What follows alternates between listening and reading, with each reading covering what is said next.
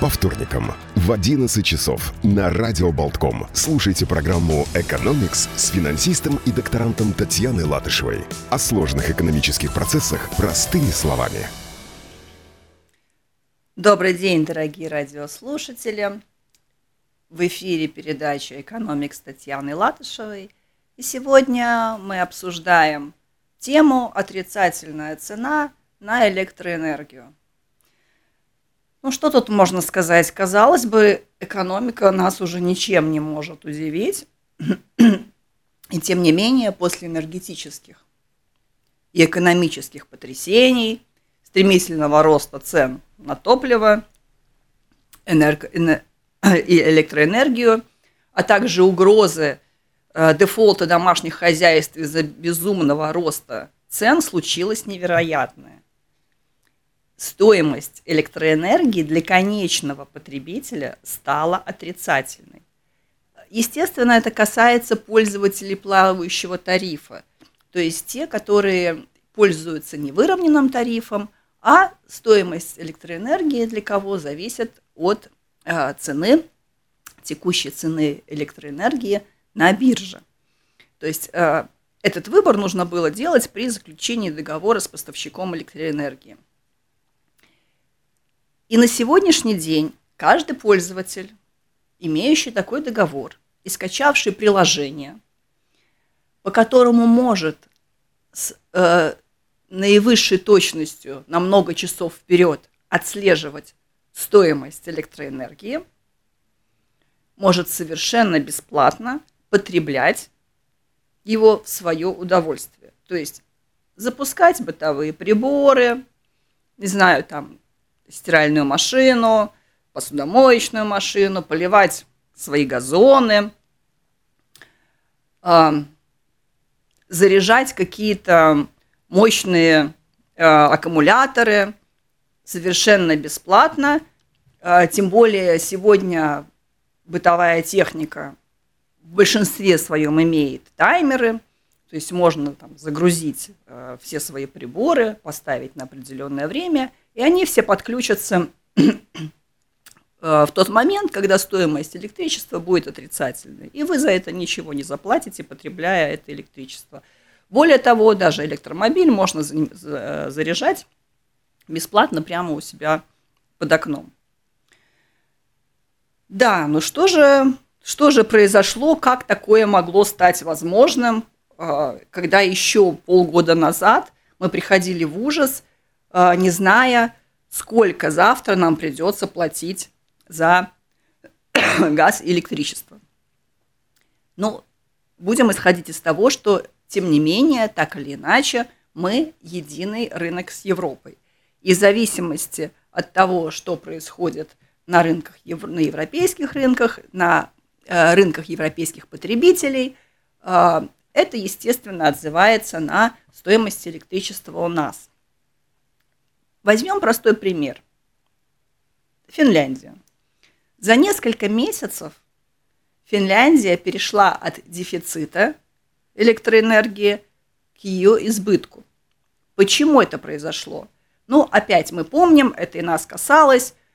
Все правительства э, на волне кризиса призывали население следить за потреблением. То есть призывали э, ограничить потребление, подумать о том, э, где можно снизить расходы, может быть, даже пересмотреть а, количество приборов, которые вы используете.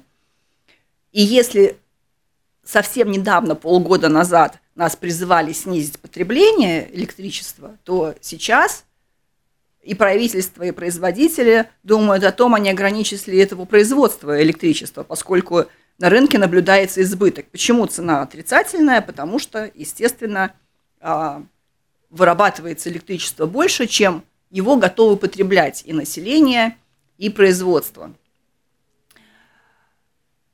А, также а, очень в сжатые сроки в той же Финляндии была запущена атомная электростанция, которая должна была компенсировать э, э, дефицит электричества в связи с запретом закуп, закупки энергоносителей из Российской Федерации. И более того, сыграл природный фактор. Все гидроэлектростанции работают с перегрузкой из-за наводнений.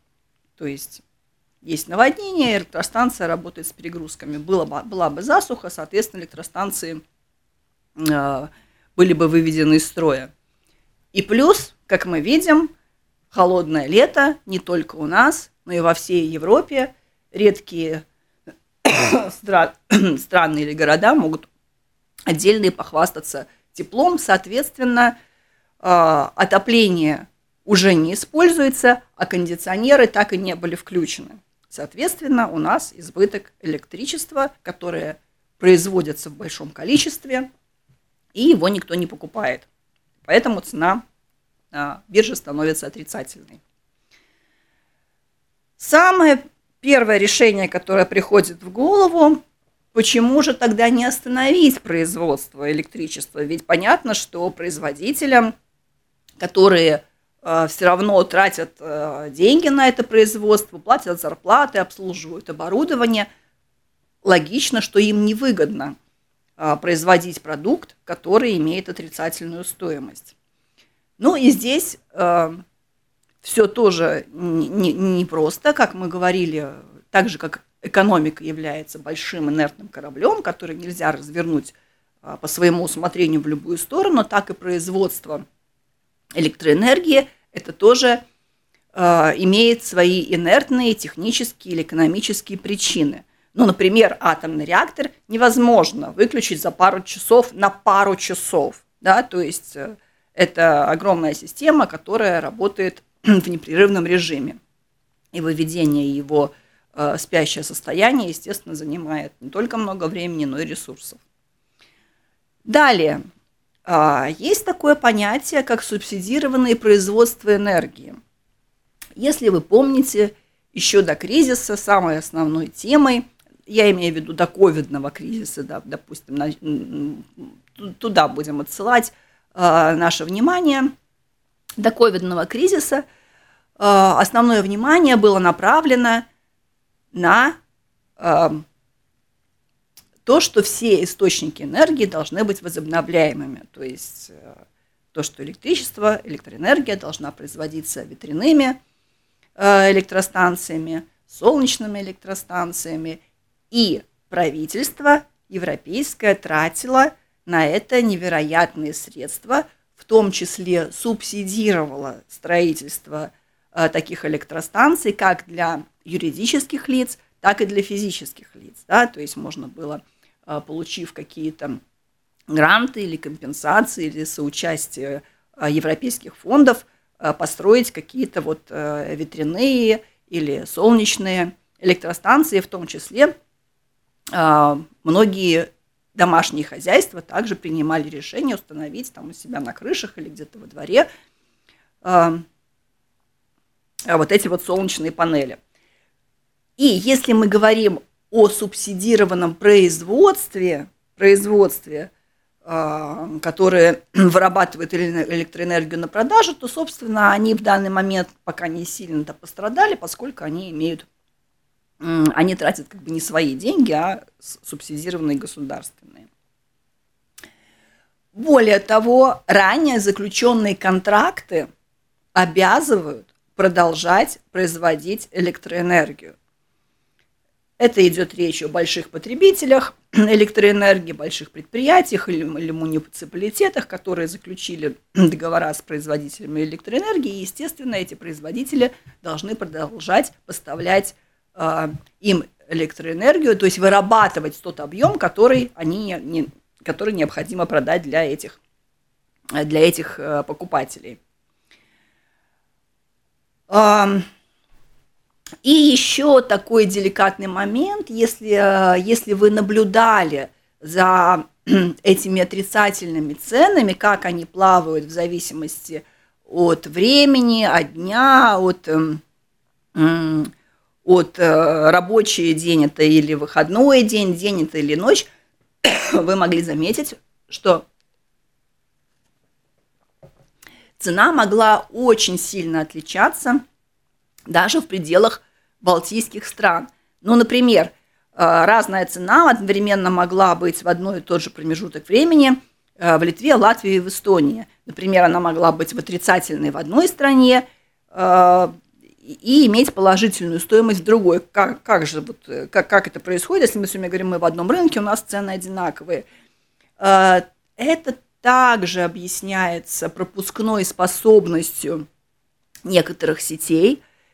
И, например, ну вот, например, пропускной способностью между Польшей и Балтийскими странами. Да? То есть из-за какой-то временной задержки в какой-то момент где-то может образоваться дефицит, а, и там тогда цена, естественно, быстро реагирует и быстро поднимается. Понятно, что она в ближайшее время опять выровняется и как бы станет там или отрицательной для всех, или положительной для всех. Итак, то есть мы с вами разобрались, почему цена на бирже на электричество вдруг стала отрицательной так быстро после кризиса. Не прошло, собственно говоря, и несколько, и несколько вот месяцев фактически. Эм, как можно использовать эту ситуацию, как долго будет оставаться цена отрицательной – и стоит ли переходить на плавающий тариф э, тем, кто сейчас имеет фиксированную ставку.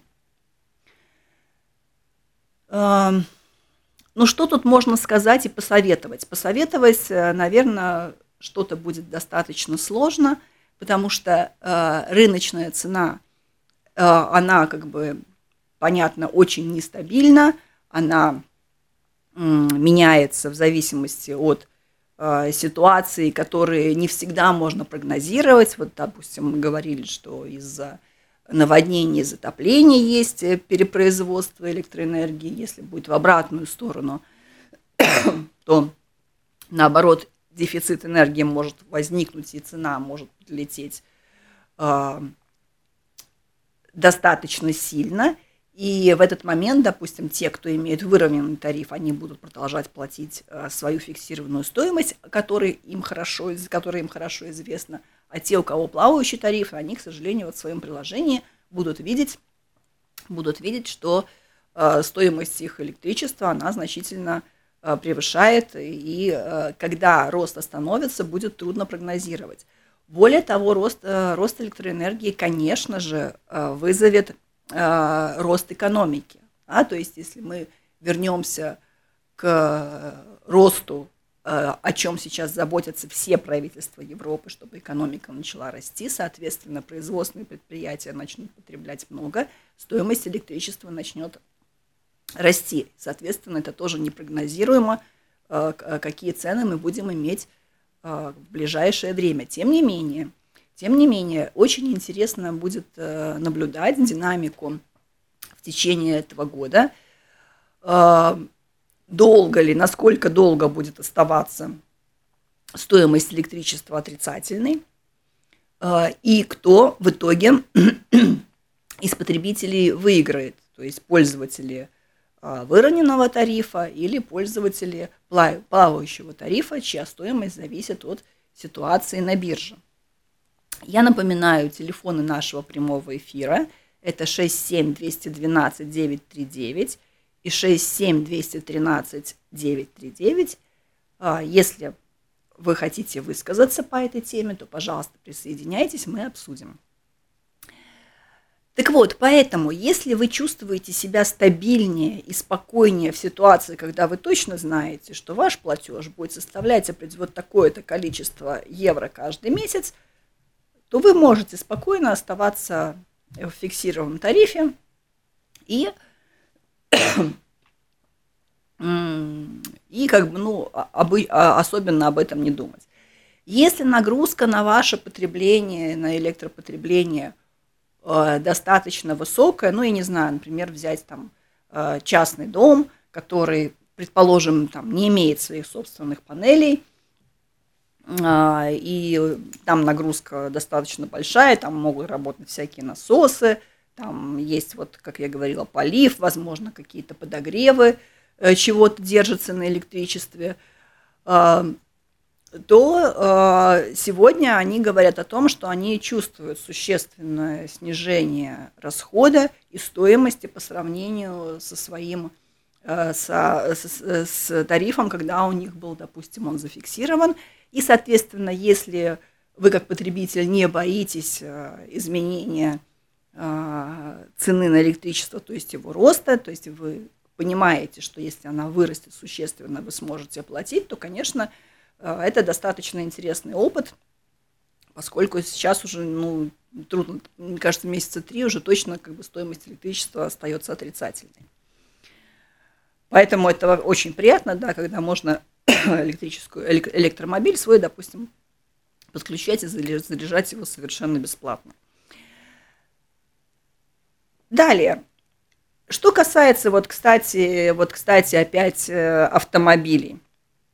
Автомобилей мы в прошлый раз, э, когда обсуждали автомобили, мы с вами говорили, что в Латвии на 600 тысяч зарегистрированных машин приходится всего 5 тысяч а, автомобилей с электрическим двигателем. И вот как раз подоспела недавно свежая статистика, в которой было опубликовано а, сколько же в каждой стране машин приходится на тысячу жителей. То есть не в абсолютной величине, то есть мы с вами говорили, сколько всего машин в Латвии ездит, но интересно же сравнить, э, понятно, что количество, общее количество машин зависит просто от размера страны. Но показатель, сколько же количе, какое количество машин приходится на одного жителя, или, допустим, на тысячу жителей, уже говорит о том, э, Э, насколько автомобили доступны э, жителям той или иной страны, насколько они могут себе позволить такое удовольствие. И э, на сегодняшний день лидером, лидером по количеству машин на тысячу жителей является Польша. И у них этот показатель составляет 687 автомобилей – на тысячу жителей. То есть, в принципе, на одного человека приходится, э, то есть там 0,687, то есть это такой самый высокий показатель по Европе. А, единственное, была информация, недавно обсуждалась э, в общественном пространстве о том, что в Польше регистрация автомобилей не совсем отражает, отражает э, реальную текущую ситуацию, что там много машин остаются зарегистрированными, которые давно уже э, не используются. И поэтому, поэтому ну, наверное, больше в данном случае может упустить свое лидерство. Что касается Латвии, ну, мы традиционно э, вторые с конца – в Латвии показатель составляет 400 машин на тысячу э, человек, то есть на тысячу жителей. Кстати, 10 лет назад это было только 250 машин на тысячу жителей. Э, ну, э, это говорит о том, что количество автомобилей в нашей стране на душу населения самое низкое в Европе. То есть э, Трудно сказать, э, связано это с тем, что мы не можем позволить себе автомобили. Наверное, э, наверное так оно и есть, поскольку э, общественный транспорт у нас не сказать, что лидирует по качеству и количеству в, в Европе, поэтому, ну, к сожалению, наверное, этот показатель говорит о благосостоянии нашего населения. Очень неожиданный результат в этом вопросе у Эстонии. Наверняка мы все знаем, почему так произошло. В Эстонии больше 600 машин на тысячу человек зарегистрировано. И она находится фактически в топе европейских государств. И самое интересное, опережая э, лидеров по производству автомобилей, таких как Германия и Франция – что, что, наверное, вызывает вопросы. Вот с, с показателем 600 машин на тысячу человек. А, ну, наверное, наверное, наши автовладельцы знают ответ, почему у Эстонии такой высокий показатель. А, кстати, э, очень интересная дискуссия развернулась э, под, э, на, на вот как бы панели, обсуждающей вопрос количества автомашин на количество автомашин на отдельного жителя. Фактически, фактически настоящая дискуссионная война развернулась между сторонниками развития гуманного отношения к природе и э, жителями, считающими, что сегодня многие европейские страны, а именно их жители, не готовы к переходу, э, к переходу на э, двигатели, на электродвигатели, которые будут бережно относиться к Европе.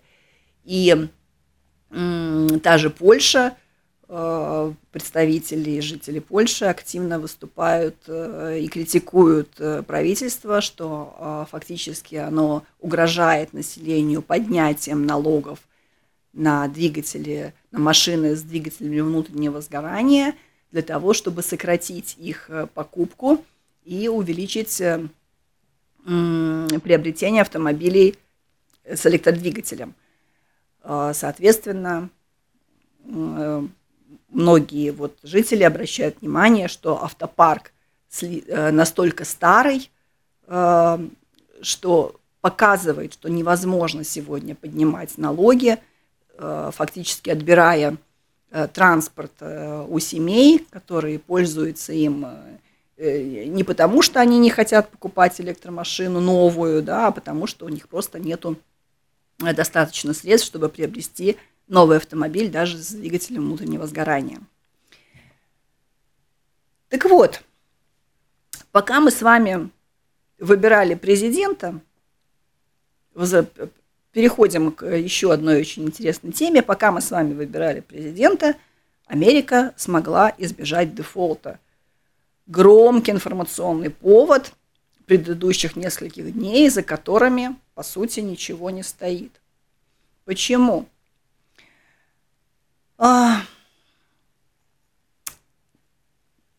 дело в том, что а, экономика Соединенных Штатов является а, настолько мощной и связанной э, с, с экономиками всех осталь... всего остального мира, что допустить дефолт Соединенных Штатов не то, что невыгодно только самим Соединенным Штатам, но и невыгодно всем кредиторам Соединенных Штатов Америки. Давайте разбираться, что же там произошло и почему а, Америке грозил дефолт, и был ли он реальным, или это была только какая-то техническая составляющая, инфоповод, раздутый из ничего. 31 мая при поддержке республиканцев неожиданно да, удалось утвердить временную отмену потолка государственного долга США. То есть Соединенные Штаты Америки точно так же, как и Латвия, берут в долг, чтобы покрывать дефицит бюджета. И у них есть закон, который запрещает Э, правительству поднимать размер этого долга выше установленных размеров. И как раз э, к 1 июня в Соединенных Штатах складывалась ситуация, что правительство не, не могло обслуживать той, в той текущей ситуации, не смогло обслуживать свой долг, то есть оно не могло бы рассчитаться по своим обязательствам и, соответственно, страна могла бы стать банкротом. Так заявляли многие э, аналитики, финансисты, экономисты и обозреватели. Э, на самом деле вероятность реального дефолта составляла ну где-то 1%. А технически, да, он мог теоретически состояться. Почему вообще самая крупная и одна из сильнейших экономик занимает деньги.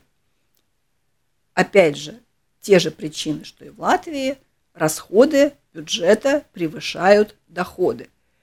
Причем э, надо сказать, что последний раз профицитный бюджет, то есть когда доходы превышали расходы, э, в Америке был более 20 лет назад.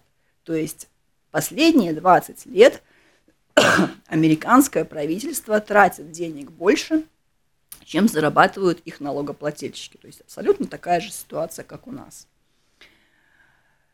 И если в абсолютной величине, то есть в количестве денег, которые должна Америка, да, она является лидером во всем мире, но если посмотреть по отношению государственного долга к ВВП, то это составляет всего лишь 123%. Мы вспоминаем, мы говорили, что в Латвии долг по отношению к ВВП составляет что-то около 46, то есть до 50%, 46%. В Америке 123. Ну а, к примеру, государственный долг Японии составляет 256%. то, есть, то есть Соединенные Штаты определенно не являются э, самым большим э, должником по отношению к показателям внутреннего валового, внешнего валового продукта. При этом обратите внимание, что и Япония – со своим нереально огромным долгом, да, и Соединенные Штаты, это, естественно, без сомнения, крупнейшие экономики мира, которые влияют на экономики всех остальных стран. А, следующий вопрос. Каким образом, где и у кого американские власти занимают, берут в долг такие огромные суммы? Тут тоже все очень просто. Для этого правительство выпускает специальные долговые бумаги, так называемые казначейские облигации, и выставляет их на продажу. Эти бумаги скупают как частные лица, так и корпорации, инвестиционные фонды и иностранные государства, том числе крупнейшими держателями этих бумаг являются Япония, о которой мы недавно говорили, и Китай. И также значительную часть держит американский регулятор, это Федеральная резервная система Соединенных Штатов. Почему при таких долгах э, другие страны, инвесторы, а также их жители продолжают, жители э, Америки продолжают покупать эти казначейские билеты. А, мир основан на уверенности, что экономика США так или иначе является мощнейшей экономикой в мире. И ее ценные бумаги считаются крайне надежными, то есть все, кто их покупает, они абсолютно уверены, что Америка не станет банкротом и рано или поздно расплатится по своим обязательствам. Поэтому спрос на ценные бумаги Америки всегда остаются высокими на бирже. Более того, а, Э, доллар всегда э, является главной резервной валютой. И американский дефолт э, действительно может спровоцировать глобальный экономический кризис. Поэтому, как мы говорили чуть раньше, никому не выгодно, абсолютно никому не выгодно допустить, чтобы Америка банкротировала. И как э, деталь добавлю, что где-то 60% всех мировых резервов хранятся э, в, э, в долларах. То есть, соответственно, повторимся, что дефолт Америки допустить не хочет никто. Да? То есть ни одна страна в мире не заинтересована в том, чтобы Америка банкротировала. Ну, если бы вдруг, если бы вдруг это произошло, что бы случилось? Что бы случилось, что бы произошло в мире? Э, ну, в первую очередь, естественно, доллар и американские ценные бумаги потеряли бы доверие инвесторов. Это повлекло за собой бы обвал всех фондовых индексов. И э, вот этот вот коллапс биржевой э, в Соединенных Штатах по цепочке вызвал бы долговые кризисы, долговые кризисы во всех проблемных странах. То есть э, страны, которые имеют большие долги и слабую экономику, естественно, были бы первыми, кто пострадает. А поскольку а, они все равно находятся в экономической пищевой цепочке всего мира, соответственно, они бы потянули с собой и более сильные устойчивые экономики. Естественно, взлетели бы процентные кредитные ставки. То есть это однозначно а, все ставки, поскольку кредиты, поскольку неуверенность на рынке всегда приводит Э, к дестабилизации и процентные ставки растут, это отразилось бы на всех предприятиях э, и домашних хозяйствах, которые, которые имеют обязательства перед банками.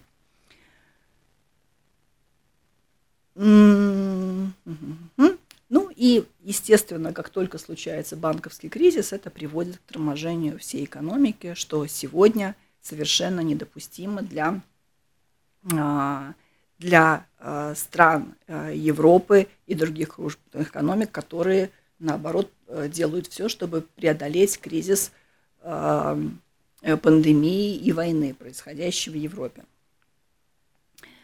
Более того, почему еще вероятность дефолта была слишком низкой? Повышало ли правительство Соединенных Штатов лимиты ранее? Да, конечно с момента Второй мировой войны повышалась более 100 раз. То есть Америка проходила в данный момент привычную процедуру, которую э, они проходили уже более 100 раз за последние 100 лет.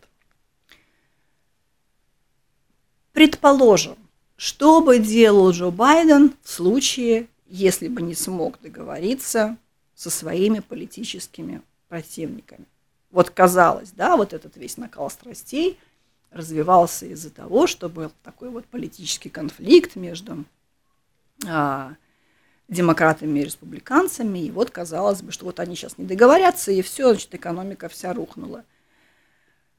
Ничего подобного не произошло, даже если бы э, политические противники не смогли договориться потому что у президента всегда есть в запасе 14-я поправка к Конституции. Ведь что такое э, дефолт, которым пугали весь мир? Это фактически неспособность расплатиться по своим долгам. А теперь давайте подумаем, в какой валюте у Америки долги. Хм, совершенно случайно эти долги в долларах. И кто может увеличить долларовую массу для того, чтобы расплатиться по своим обязательствам? Конечно же, э, американское правительство может принять такое решение, и на помощь у них есть 14-я поправка Конституции, которая может позволить просто напечатать деньги – и расплатиться по своим обязательствам. Да, конечно, это совершенно э, невыгодный ход, он неправильный, э, потому что это также имело бы последствия для всей мировой экономики. Как, как мы знаем, если печатаются деньги, соответственно, инфля, взлетает э, инфляция, инфляция э, опять приводит к повышению ставок, к росту цен – все это вместе тормозит экономику, пришлось бы опять включать рычаги, там сначала затормозить тормоз, торможение инфляции, которая тормозит, а не развивает экономику. То есть понятно, что проблемы, э, мировая экономика с проблемами столкнулась бы в любом случае. Э, тем не менее, тем не менее, громко объявленный э, ожидаемый дефолт, это было, ну, как бы вот такой, такой слишком, э, слишком пугающий такой информационный повод, который, в общем-то, больше, больше походил просто на политические спекуляции, чем на реальные, реальные проблемы и ожидания реальных проблем. У нас звонок, у нас еще есть немного времени, да, и мы принимаем звоночек. Сейчас, секундочку. Пожалуйста, вы в эфире. Добрый день. Здравствуйте. Латышева, спасибо, интересно, как всегда. Но я, если помните, заказывал тему, и сейчас, если возможно, обращусь к вам. Если я ничего не упустил, вы о медицине, по-моему, еще не говорили отдельно, да? А, не говорили. Заказ да, принят. Вот я, да, да, да. Я, я пару, слов, пару слов скажу, чтобы Давайте, было понятно. Да. да. Вот раньше по экономике выступала Евгения Зайцева, да, да, и вот она давно, уже год назад, два года назад утверждала, что денег в медицине предостаточно, а неправильное распределение. Вот я со своей там э, непосвященной позиции думаю, что это близко к правде но у нас все время требуют деньги на медицину, там дают, и все время не хватает. И вот если вы же пользуетесь определенной информацией, которая, возможно, не у всех есть доступ, то меня очень бы интересовало, я думаю, не только меня, вот сколько денег идет, вот, допустим, на эти, хотя бы вот две наших крупнейших больницы, Восточная и э, Страдания, там же советы, правления, и, значит, вот скажу, фраз, скажу цифру, что у бывшего главы правления совета Галезерса было 12 тысяч зарплата а там их, я не знаю. То есть вот если под этим углом вы какую-то информацию бы выдали, вот хотя бы по этим двум больницам, по этим советам, сколько денег идет на администрацию, ну, в целом по Латвии еще раз, или по этим больницам, и сколько все-таки идет конкретно. Но я уж не говорю о том, что если бы это было по специальностям, по хирургии, по медсестрам, это было вообще идеально. То есть просто если это совпадет с вашими интересами, то вот я как бы обращаюсь к вам с такой такой просьбой, с таким высоким обращением. А вам всего хорошего. Спасибо. Да, спасибо за комментарий.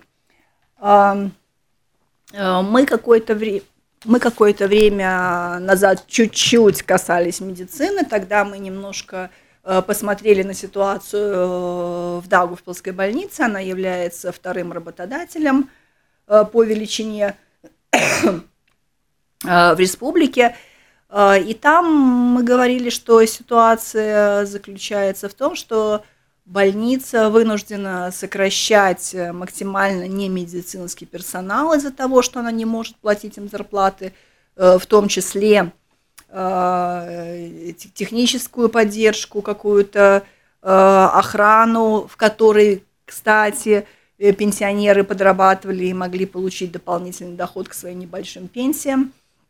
Э, более того, э, больницы тратят э, большие деньги на поддержание самого здания, оборудование, которое желательно и докупать, и восстанавливать, ремонтировать. То есть, да, действительно, деньги в абсолютной величине в медицину вкладываются большие относительно Э, того пирога бюджета, который нарезается.